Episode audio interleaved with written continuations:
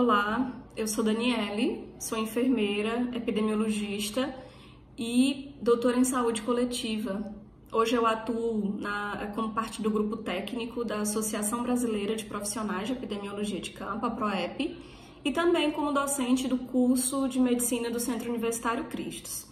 Bem, a PROEP vem é, desenvolvendo alguns vídeos com temas que são relevantes para o enfrentamento da pandemia pelo Covid-19 e hoje a gente vai trazer mais um desses temas. Eu espero colaborar com essa discussão que vem sendo feita por profissionais de saúde, por gestores de saúde, mas também pelo, pela própria população, que é, é vacinar ou não os idosos nesse momento em que tem uma orientação expressa de isolamento domiciliar e de distanciamento social desses idosos que são o principal grupo de risco para as formas graves do, do Covid-19.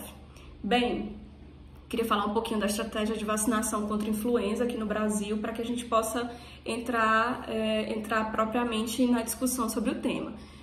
A campanha de vacinação contra influenza aqui no Brasil acontece uma vez a cada ano, respeitando as recomendações da Organização Mundial de Saúde quanto às cepas que compõem essa vacina. Ela reflete a circulação viral do período sazonal anterior e também é, acontece entre os meses de abril e maio.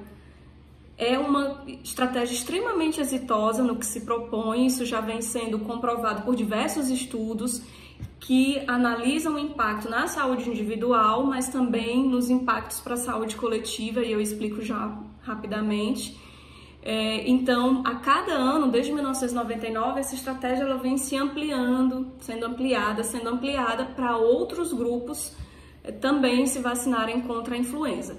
Tá, para a saúde individual é uma estratégia excelente porque ela vai reduzir os riscos desse, desse idoso desenvolver a forma grave da doença, síndrome respiratória aguda grave, e aí necessitar de hospitalização ou então de cuidados intensivos. E aí entra a questão da saúde coletiva, porque esse, os grupos de risco, estando protegidos contra a influenza, é, eles poucos necessitarão da, de, de cuidados especiais e isso desafogará o sistema de saúde que é justamente o que a gente está falando a todo momento em relação à infecção pelo Covid-19. O maior medo é que muitas pessoas se infectem ao mesmo tempo e que, e que parte dessa, dessa, dessas pessoas que, que vão se infectar necessitem do sistema de saúde e o sistema de saúde entre em colapso e não consiga receber todos, todas essas pessoas. É a mesma coisa para a influenza. E aí a gente tem, deve considerar que o período sazonal, o pico de casos no Brasil para a influenza é nos meses de junho e julho, tá? Que está se aproximando aí e que talvez coincida com o pico de casos do Covid-19. E aí tem problemas sobrepostos. Nós teremos dois problemas de saúde pública caso essa população de risco não esteja vacinada. Tá, então eu estou dizendo que é ideal sim que o idoso ele esteja vacinado, mas é importante que todos os atores que, que estão envolvidos nesse, nesse processo, eles sejam, tenham responsabilidade com a ida do idoso para que a ida, a busca pela vacinação, ela não signifique um aumento de risco desse idoso adoecer pelo Covid e a doença é, seja disseminada nesses momentos. Então é importante que o idoso e os familiares planejem essa ida à unidade de saúde, mas também é importantíssimo que, o, que os serviços de saúde, os postos, os profissionais e os gestores se planejem para receber esse idoso né? A gente tem acompanhado nos noticiários filas enormes de idosos à espera da vacinação, unidades de saúde que tiveram as doses é, esgotadas antes de atender grande parte da demanda. Então, isso faz parte do planejamento, né? conhecer os idosos que estão no seu território e tentar organizar uma forma de vacinar.